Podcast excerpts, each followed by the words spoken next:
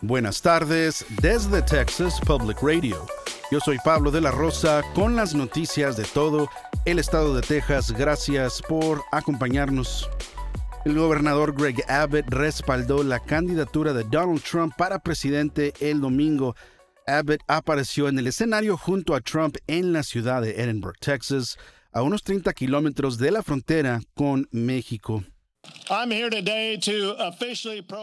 Hoy estoy aquí para proclamar oficialmente mi apoyo hacia Donald Trump para que sea presidente de los Estados Unidos de América otra vez.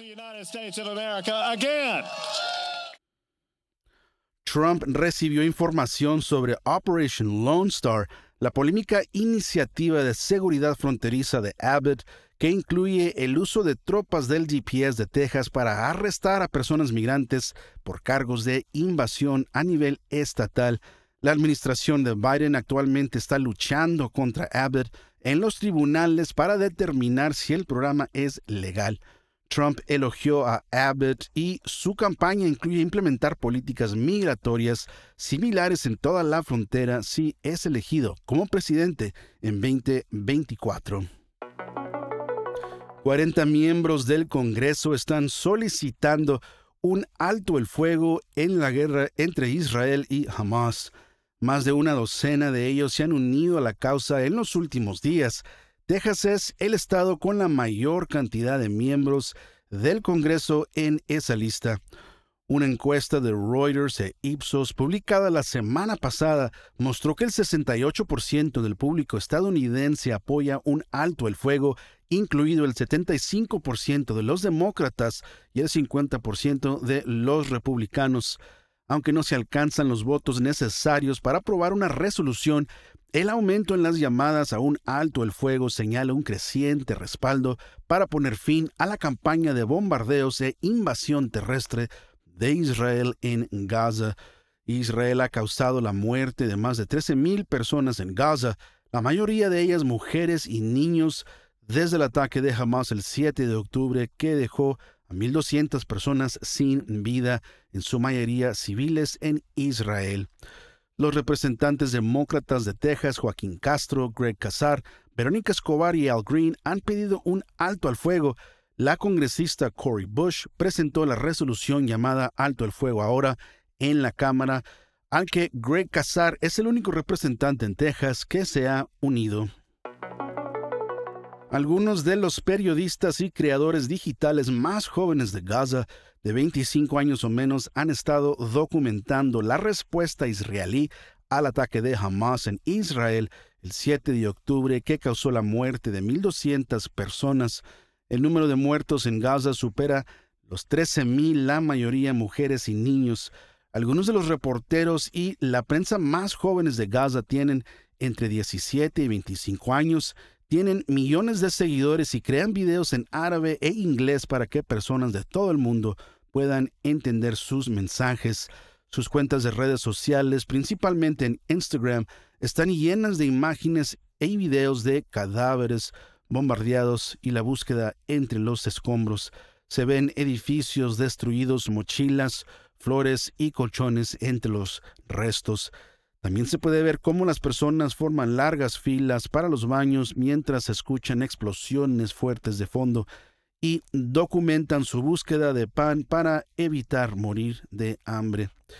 Yara Ir, una periodista palestina con sede en Londres, habló con Al Jazeera English sobre lo que está sucediendo en Gaza. Uh, Más del 70% de todas las personas que han muerto son niños y mujeres. Lo que está sucediendo es una clara violación del derecho internacional. Pero esta es mi vida. El secretario general de la ONU, Antonio Guterres, dijo que Gaza se está convirtiendo en lo que él ha llamado un cementerio para niños.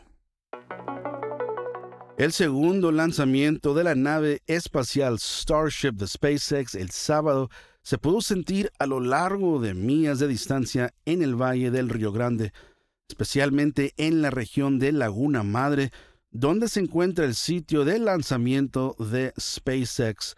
en el Centro de Observación de Aves y Naturaleza y Santuario de Cocodrilos de South Padre Island, alrededor de 50 cocodrilos tuvieron comportamientos notables durante el lanzamiento el sábado pasado. Jake Reinbold, quien está a cargo de los cocodrilos en el santuario, dijo que estos animales comenzaron a emitir rugidos durante el lanzamiento el fin de la semana, algo así como un gruñido territorial. Los residentes de Laguna Madre expresaron en Facebook que sus ventanas temblaron, sus mascotas estaban ansiosas y que les preocupaba la posible contaminación.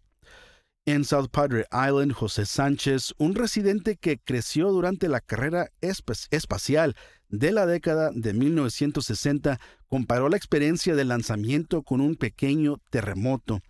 Otros residentes celebraron, felicitando a SpaceX por lo que ellos y muchos fanáticos de la compañía consideran un lanzamiento exitoso. Sin embargo, la, nave espacial Starship explotó esta vez también junto con el propulsor que la puso en órbita. Los restos de la nave terminaron en el océano cerca de Puerto Rico.